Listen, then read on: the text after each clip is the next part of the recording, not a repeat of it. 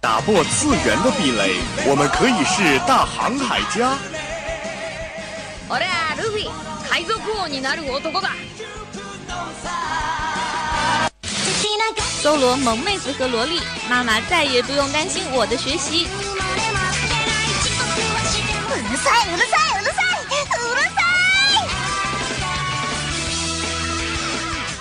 自大陆、日本、欧美、全世界的 ANG News，让你的耳朵根本停不下来。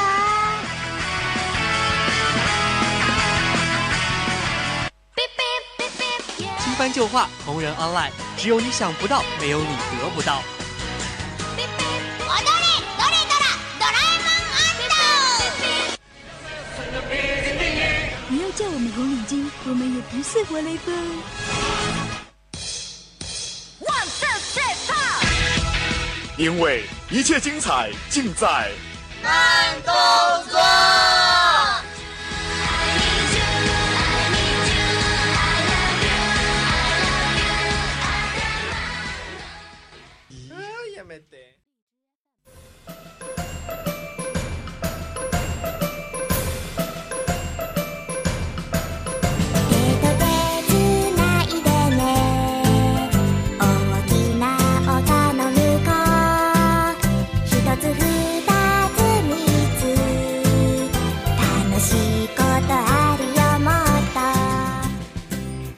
晚上好，这里是慢动作，我是你们的老安利小能手大兵。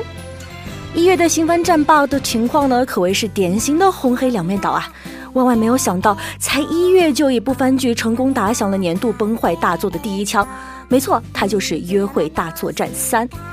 第三季的制作水平使粉丝们一度怀疑，这个类似马一样的生物，嗯，应该不是我老婆吧？我说动起来就行，你们怎么真的就只是动起来呀？看着海报上的一个一个的复制脸，不得不说，这 C 你也太老实了吧！粉丝说能动就行，你还真的能动就行。从第一集开始，粗粗制滥造的痕迹就无处不在，什么突然少一条胳膊呀，眼突然少一个呀，总总之各种各样的操作都在这部番剧里出生了。唉，总之给我一种就算把这部番剧放到二零零一年也毫无违和感。当然，有一月的黑榜呢，自然也就会有一月的红榜。比如说《辉夜大小姐想让我告白》这类的恋爱喜剧啦，延续了前一季的良心的制作的《灵能百分百》啦，都是一些名副其实的良心番剧了。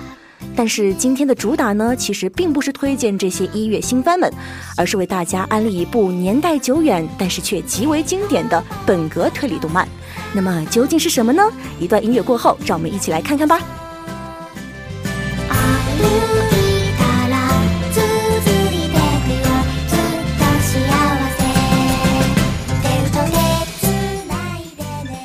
那么最开始呢，依旧要为大家介绍一下慢动作的三个板块。第一个板块资讯全雷达，带给你大陆、日本、欧美、全世界的 ANG News。第二个板块动漫主打金田一少年世界部，本格推理的直记的经典之作。第三个板块给你好玩，不怕反派坏，就怕反派帅，盘点动漫中的那些特别迷人的反派们。那么接下来马上就进入我们今天的正题吧。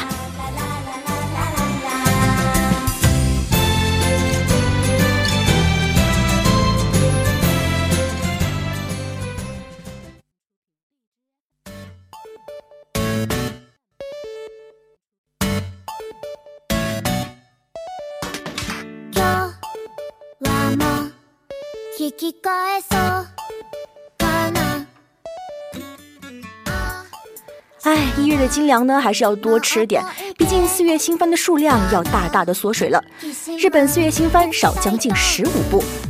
再过一个月呢，二零一九年的四月番的动画就要开始播出了。有网友们发现，与去年的四月番相比呢，今年要播出的动画数量有明显的下降现象。根据 Emily Local 的推特消息 称，二零一九年的春季新作深夜番动画只有二十五到三十部，而二零一八年的同期却有大约四十部出现。而出现这样的状况，或许和原作的枯竭、改善动画制作人待遇的改革以及出版产业持续低迷等关键的要素有关。不过近年来的动画作品数量过多，导致出现了大量的低质量的作品，所以有不少的网友也表示，确实应该逐步的降低作品的制作数量，并且将涌现的一些资金和资源的制作来得到更多的优秀的作品。虽然这样可能会增加一些风险，但是从长远的方向来看呢，或许这样才会有更加光明的未来了。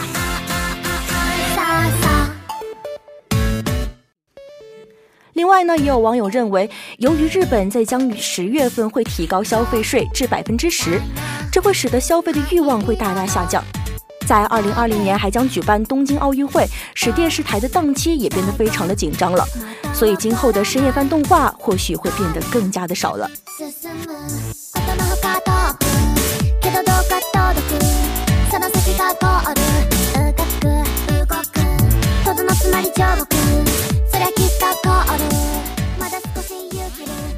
拒绝盗摄，EVA 的剧场版的官方起诉了预告片的偷拍者。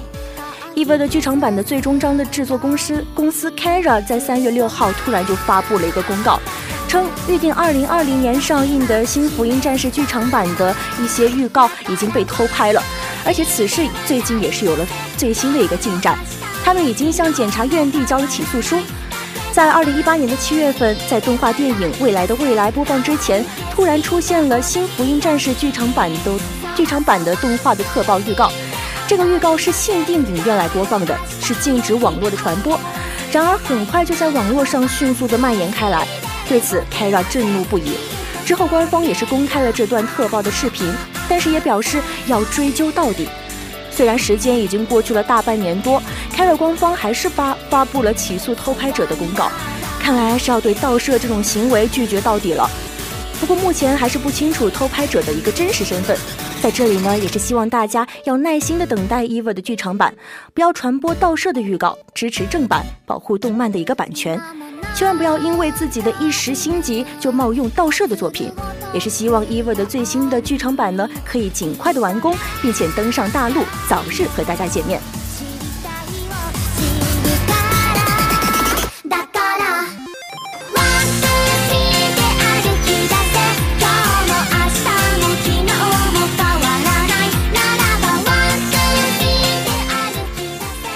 么接下来就是最后一条资讯了，小文学少女降临，爱书的下课上的动画化决定。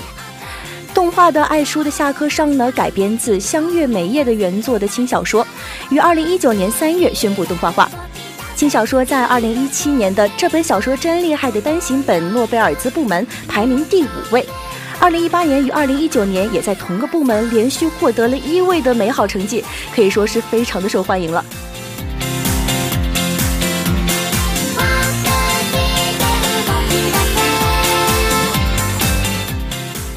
这个故事呢，讲述的就是从小就是个超级书痴的女大学生丽乃，爱书爱到希望在书堆里死去，该说是梦想成真吗？好不容易应聘上了图书馆工作的她呢，却没有想到在地震时被掉落的书给活埋了。当她再度醒来，却发现自己竟然转生到了一个陌生的异世界，变成了一个叫做梅英的五岁小女孩。不但生在贫困的一个士兵家族，而且还体弱多病。但最让他难以接受的就是，这个世界完全找不到任何书店或者是图书馆，就算是想看书，也是一般平民根本买不起的天价。于是梅英就下定决心，既然我买不到书，那我就自己动手做。凭借着对着书的一些满腔的热情，目标就是成为图书管理员。为了在异世界也能过着被书环绕的美好生活，那么就从做书开始努力吧。这么励志的女主角的成长故事，大家不妨可以稍微期待一下了。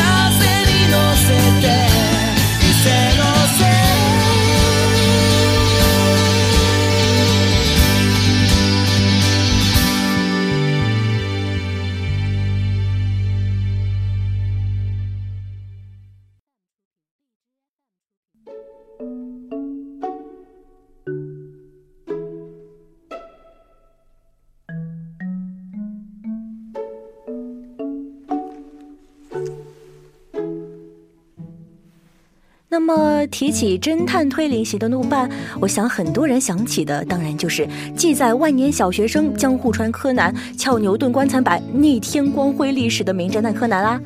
不过，随着一些集数的增多，非主线剧情的敷衍，小学生死神的推理人生也是受到了特别多人的吐槽。那么今天我们带来的就是一部剧情紧凑、画风朴素、几乎不会划水的另一部悬疑推理番，它就是《金田一少年事件簿》。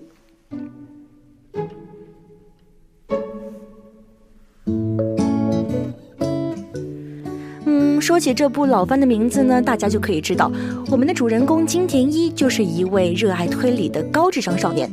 作为大侦探金田一耕助的孙子，他也像隔壁的关东名侦探工藤新一一样小有名气，并且好巧不巧的是，他也有一位漂亮、可爱、温柔的青梅竹马，他就叫米雪。但是他既没有被下药，也没有变小，也没有和柯南一样总是在大爆炸中生死时速，也没有开车从一个屋顶飞到另一个屋顶拯救同胞。他就只是一个真正普普通通的小少年，做着自己热爱的推理。然而，就算没有像柯南里那样最后一秒拯救世界的爆点，金田一还是凭借着踏实的推理、严谨的剧情、极度朴实的画风以及深入的社会心理和人性刻画，被奉为了推理界的经典之作。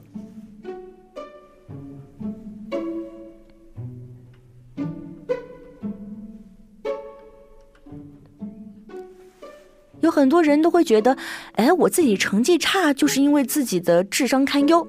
但是本漫的男主角金田一人工亲测，一个人的智商和成绩其实并不是成正比的。他在学校经常性挂科，成为吊车尾的日常，实在是难以让人联想到他是一位智商高达一百八的天才少年。然而，他虽然成绩不好，却有着天生敏感的逻辑推理能力。对于现场已经被发现的遗留证据，金田一的一双火眼金睛总是能一眼解乾坤，从犯罪嫌疑人的每一个小破绽中揪出到蛛丝马迹，然后将这些丝丝缕缕的线索在头脑当中破碎重组，形成一条完整而缜密的推理线。当然啦，金田一的名侦探、天才少年的称号也不是就这样凭空说说的。在香港九龙财宝杀人事件当中，金田一凭借着女主米雪并不会用敬语来称呼她，从而判断出了眼前的这位米雪只是的另外一位女性小兰假扮的，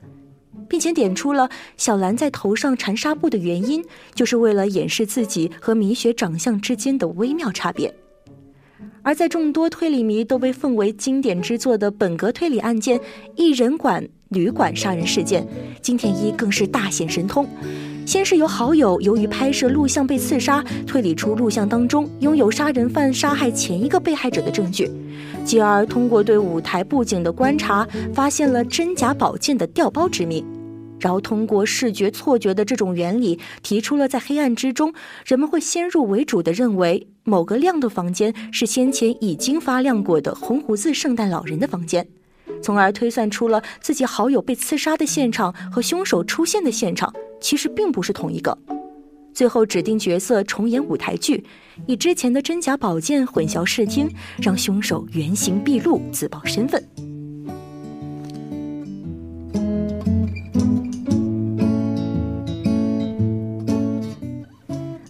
其实你是不是根本就没有听懂凶手的一个作案手法呢？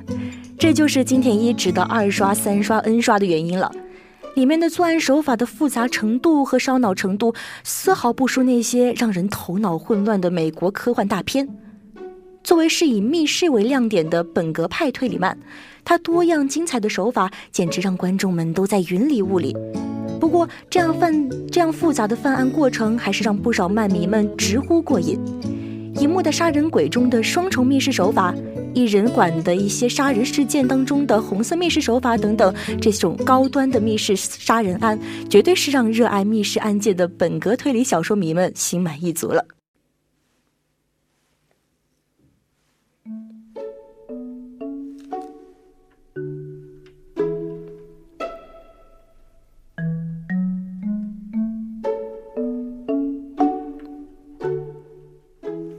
要说推理漫的一个最大的特点，那应该就是阴森诡异、恐怖吓人了。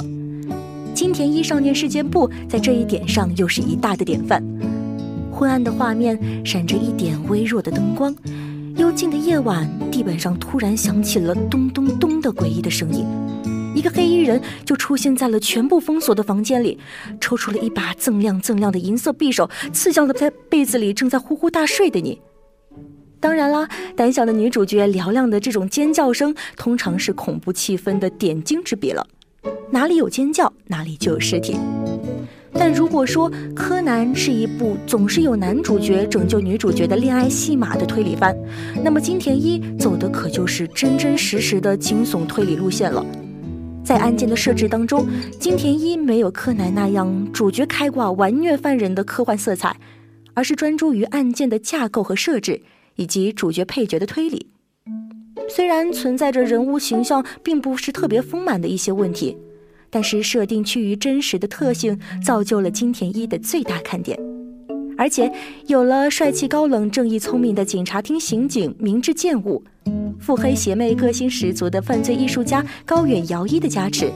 让所谓正义和所谓邪恶进行了一场非常精彩绝伦的对垒，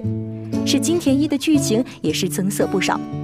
很多迷妹们都是一边捂着眼睛看金田一非常恐怖的场景，一边在对着屏幕上两大相爱相杀的帅哥发出土拨鼠的尖叫了。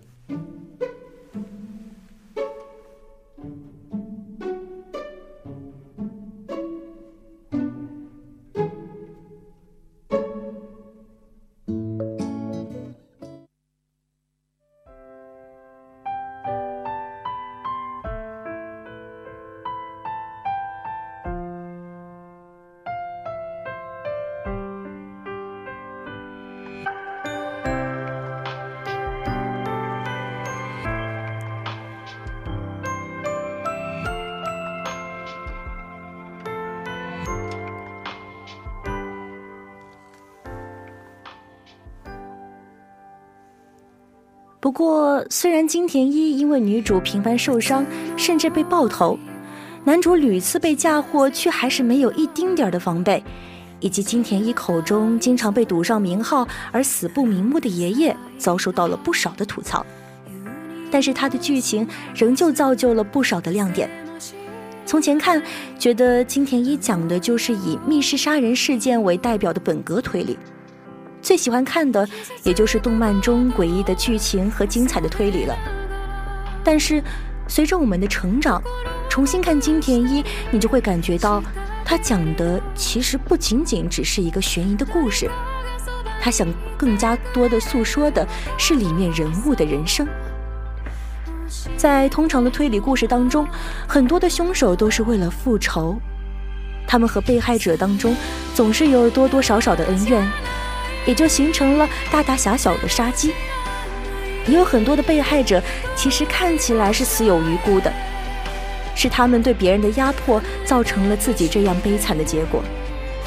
但是看了金田一才会更加的明白，有时候凶手也是有凶手的无奈，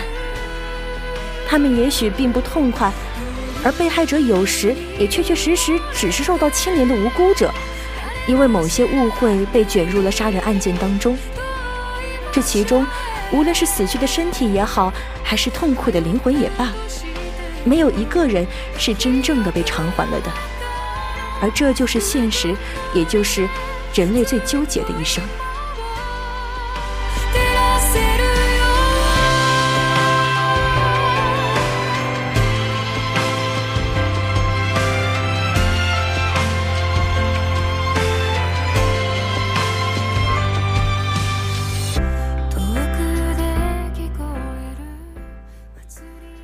在我们的脑海里，警察一直就是正义的代名词，却不料有些罪恶却是在正义当中萌发的。艺人管理杀人事件当中，身为警察的姐姐，为了向造成自己痛苦人生的罪魁祸首复仇，竟然陷害自己的亲生妹妹，让她惨死在自己的罪恶当中，却不知道自己恨着的妹妹，为了她能一直用两个身份活着，为了让他从黑暗当中归来时，可以和自己一样自豪地站在阳光下。十年前的恨和十年后的罪，就这样交织在了一起。没有想到的是，吸毒还杀了毒贩子男友的姐姐，这么多年来，竟然一直对妹妹曾经的劝她自首当成了一种背叛，最后造成了妹妹被自己杀害，自己也负罪入狱的人间悲剧。姐妹两个人同样是用两个身份艰难的生存着，只是姐姐的不甘心，让她为了活着而活着，而妹妹却可以是为了姐姐一起站在阳光下而不断努力着。杀了妹妹的姐姐，就一定是恶的吗？可她不也是受到伤害的被害者吗？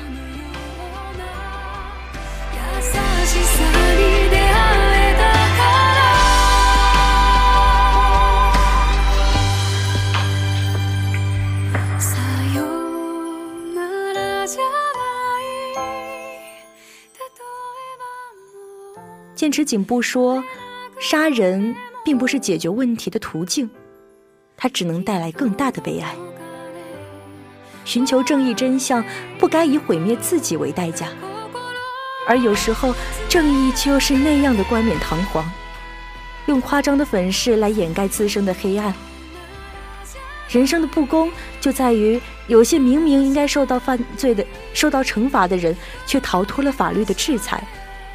而有些无辜的人却还是受到了伤害。这也就是为什么有时候我们会常常想象着，人世间应该有一位来自地狱的使者，将那些不公和逍遥法外的人逐渐的拖入黑暗。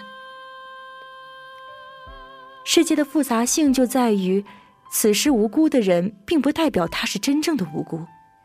现在有罪的人，其实内心也曾经是温柔如斯。试想，现在的被害者，从前的施暴者伤天害理，而在先前法律又未曾将其绳之以法。那么，从前的被害者，现在的杀人犯，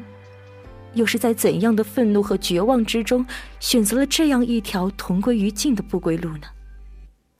而这一切，却又是那样的无可奈何。更加讽刺的是，剑池警部杀人事件当中。未成年人保护法成为了未成年人犯罪的保护法，而那些曾犯了罪的人，却没有任何的反思和悔恨，甚至还为自己曾经犯下的过错而洋洋得意、自豪不已。所以说，金田一代表的是人类阳光、积极、善良的一面，那么犯罪艺术家高远遥一。就代表着人类最为阴暗、消极的一面，而他们两个宿敌之间的对垒，其实不也正是人类心中善恶两个因子的交战吗？人生之漫漫，无奈与不公总会在某一刻，如同暗夜鬼步的脚步声般，悄悄地靠近你，用锋利的匕首逼着你在善与恶之中做出抉择，而你的抉择。将决定你的未来，你的一生。请不要忘记，当你凝视着深渊的时候，深渊也在凝视着你。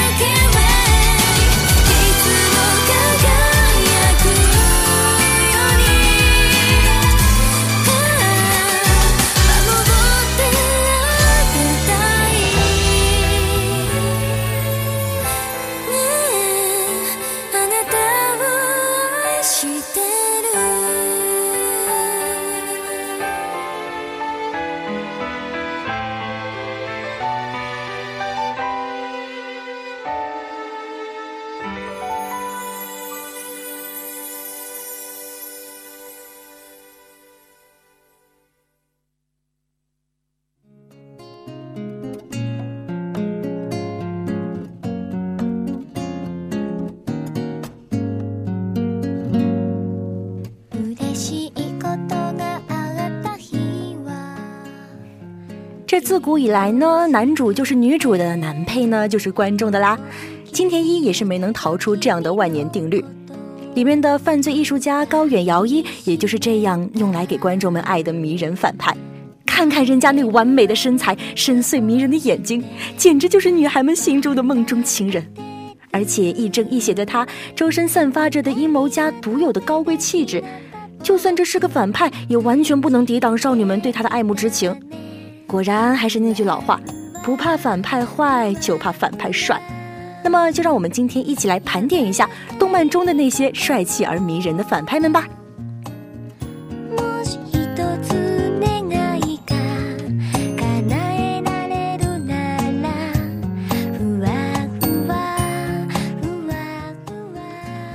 嗯既然你诚心诚意的发问了那我就大发慈悲的告诉你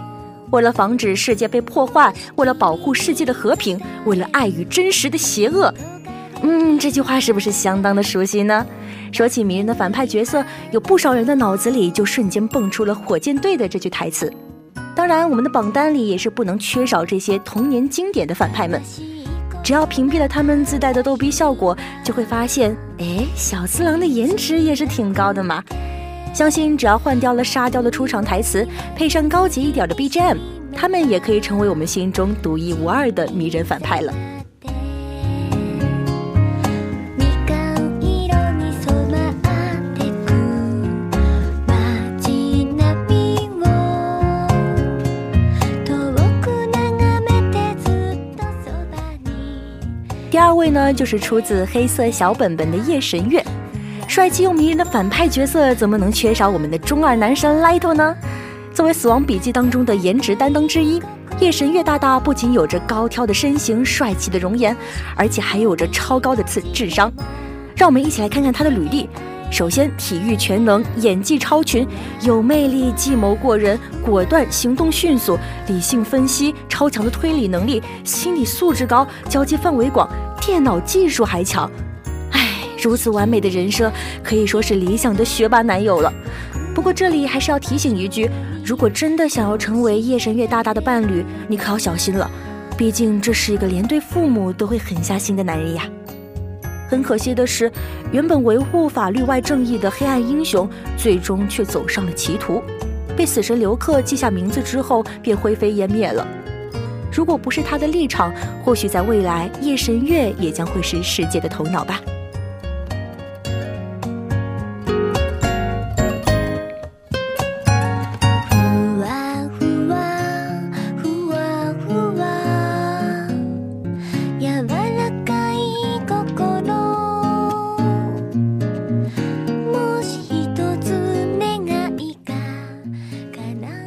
起高人气的反派，怎么能不提哲原绫也呢？羚羊就可以说是无头里面最为成功的一个反派角色了，有着神谷娘娘魔性中二的声音的加持，羚羊的反叛性格也就更加的突出了。作为骗子和心宿罪恶的她，有着令人嫉妒的容颜以及极其扭曲变态的性格。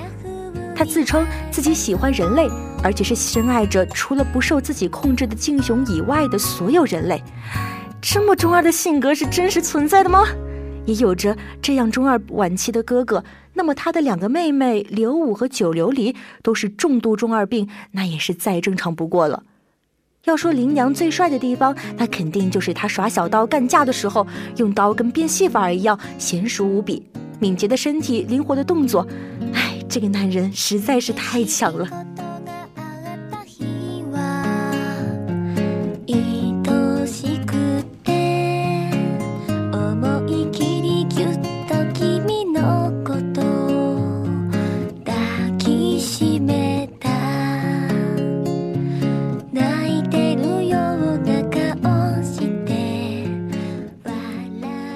相信到这里，有许多迷妹们就要啊啊的尖叫了，因为第四位要介绍的就是高山静柱同学了。矮山就是出自于武士世家的一个少爷，性格高傲自我，野心勃勃。虽然穿着骚气的紫色和服，披着装逼专用的黑色大褂，但还是没能阻挡他的美丽的容颜，也无法动摇他在众多迷妹们心中大墙头的一个位置。作为曾经的攘夷志士，高山的战斗力还真不是盖的，跟假发和银石都能打得不分上下。虽然他好斗、执着、冷漠，但是心里却还是重情重义的。为了自己的老师跟银石反目成仇，兜兜转转打了好几年，同时也会奋不顾身的救和自己并肩作战多年的伙伴。当然啦，高山最帅气的地方还是他的绷带眼罩，没了这眼罩，铁打的眼也是 hold 不住这骚气的紫发呀。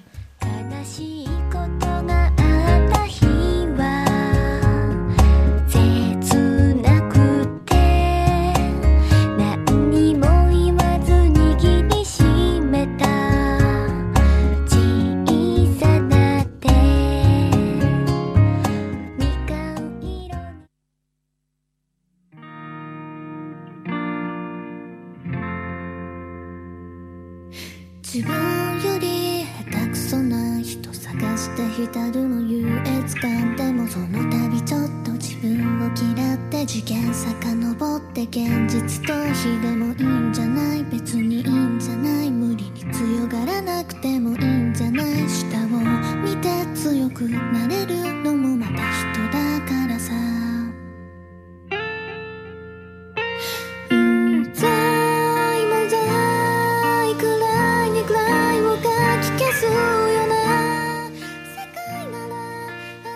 每次遇到一部质量上乘的老番，都感觉自己打开了那个动漫时代的大门。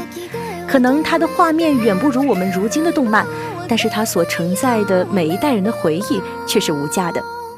金田一少年事件簿也就是如此。那么以上就是今天慢动作的全部内容了，我是你们的主播大兵，我们下期的慢动作再见吧。